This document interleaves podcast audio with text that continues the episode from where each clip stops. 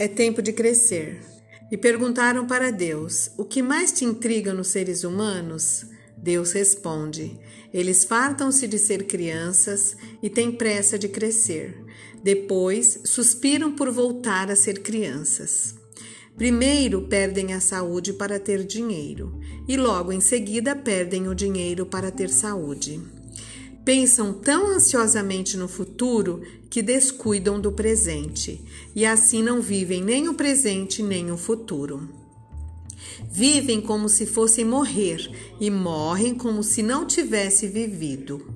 Reflita sobre isso, pois você ainda tem tempo de acertar sua vida todos os dias quando você acorda, recebe o mais belo de todos os presentes, a dádiva da vida.